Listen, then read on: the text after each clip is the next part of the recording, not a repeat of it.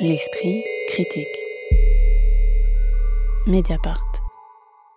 Trilogie des contes immoraux pour Europe, entre parenthèses, c'est le nom du dernier spectacle de plus de trois heures de Fia Ménard qui rassemble et complète le travail qu'elle avait inauguré en 2017 avec la création de Maison Mère pour la Documenta de Cassel, puis poursuivi avec Temple Père et la rencontre interdite. Dans ce triptyque, on voit d'abord la performeuse et metteuse en scène habillée en sorte d'Athéna de cabaret monter un gigantesque parthénon de carton qu'une pluie battante vient ensuite mettre à terre à peine terminé.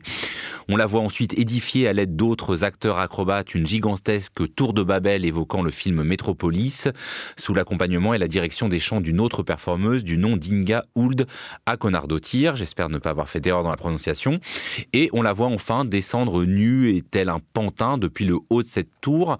Alors cette trilogie avait été présentée au Festival d'Avignon et était en ce début d'année à la MC 93 de Bobigny. Moi je l'ai vu à Avignon cet été.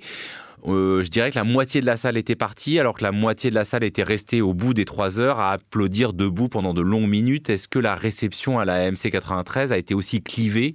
Et si oui, de quel côté vous êtes-vous trouvé, Isée Sorel? Alors moi, euh, du côté du, verre plein, je dirais, euh, il y a eu assez peu de départs. Et euh, j'étais assez contente aussi, euh, en arrivant dans la salle, de voir un public euh, très jeune, très divers. J'ai l'impression qu'à la rue, et avec des gens que j'entendais ensuite à la sortie, des, jeunes personnes de 20 ans dire Ah oui, je suis allée voir aussi l'après-midi d'un feu, là. Enfin, vraiment, j'ai l'impression qu'elle a réussi à, construire un public aussi de fidèles pour aller voir ce théâtre quand même exigeant. Et je trouve bah, ça plutôt encourageant. Oui, exigeant, hein, parce qu'il faut bien dire que quand même pendant la première heure et demie, il n'y a pas une seule parole. Euh, oui, tout à fait. Donc, euh, Fia Ménard, d'ailleurs, nous accueille d'une manière que, que j'aime beaucoup. Elle est à moitié euh, avachie au fond de la scène, les jambes écartées, qui nous laisse voir une, une sorte de, croix et de, de cuirasse cache-sexe. là, elle a l'air, elle semble attendre, comme si elle, savait devoir accomplir une mission dont elle connaît les détails. Et là, donc, on, peut se, on se sait déjà préparé à, à quelque chose de long. et effectivement, le rituel va être long pendant une heure, euh, Fia Ménard, euh, méconnaissable, comme à chaque, dans chacun de ses spectacles d'ailleurs, va construire un parthénon en carton avec du scotch et des, formes de javelot. Euh, un carténon, voilà, quelque chose comme ça.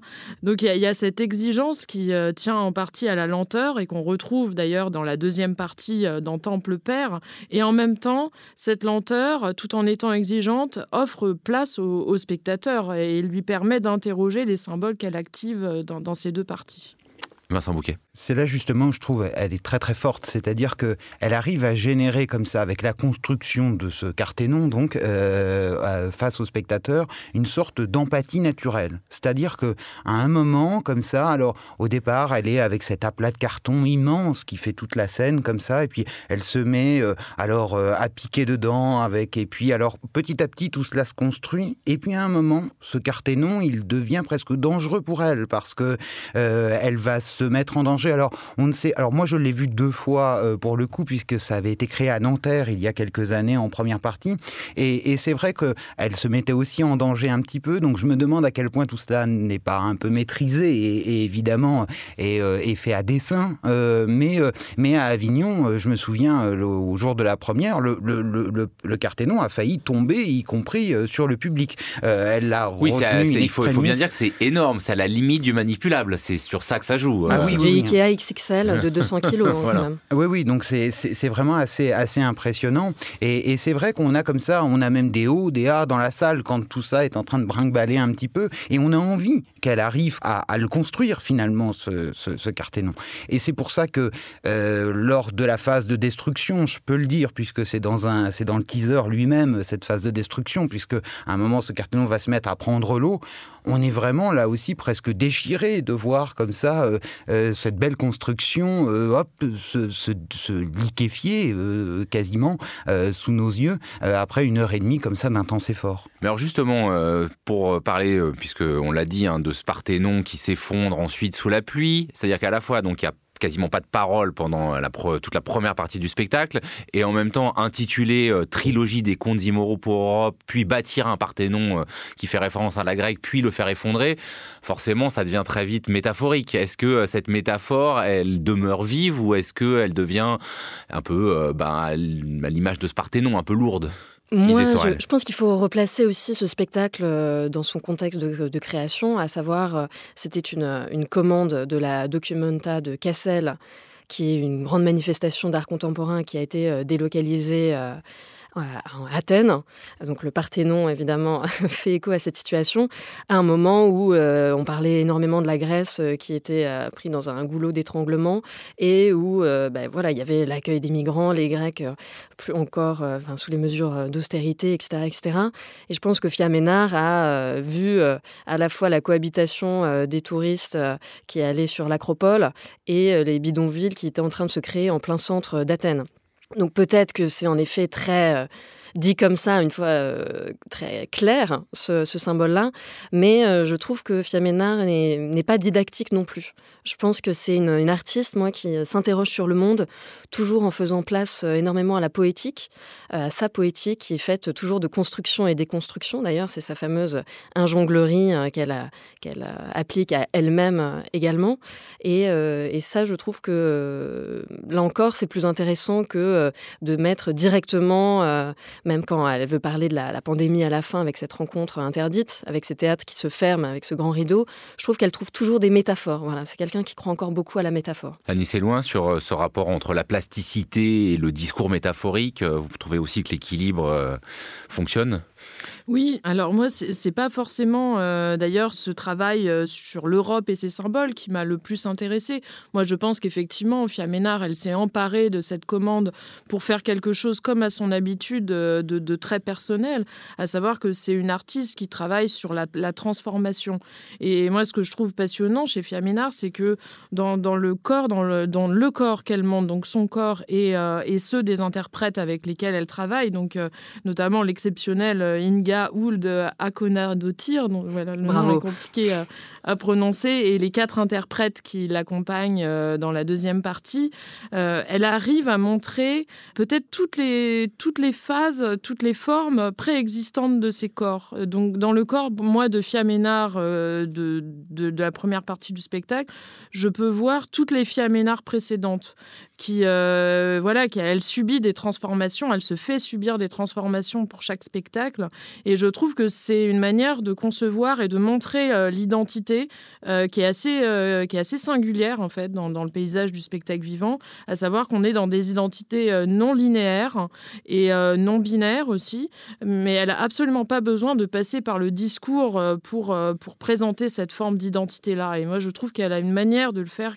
rien qu'à elle qui, me, qui est assez passionnante. Mais c'est vrai que notamment donc, dans la dernière partie, on voit le corps de Fiaménard qu'on a vu se transformer en fait de spectacle en spectacle, si on a suivi, euh, puisque c'est une performance trans, euh, descendre tel un pantin très lentement du haut de cette tour. Ça, c'est un moment qui est vraiment très émouvant.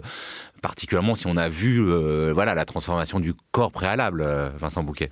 Oui, et je crois, alors peut-être que euh, certains me détromperont, mais je crois que c'est une des premières fois où on voit Fiaménard nu sur scène, où elle assume comme ça ce corps-là, voilà, qui, a, qui est passé par un processus de transformation. Et, et, et c'est vrai que c'est assez émouvant aussi quand on a cette histoire-là. C'est comme si elle-même était arrivée, on va dire, au, au bout aussi d'un processus. Et comme tout son spectacle, cette trilogie n'est que processus finalement, puisqu'on est dans un processus de construction. Euh, c'est comme si là aussi il y avait un processus de construction qui était achevé pour elle.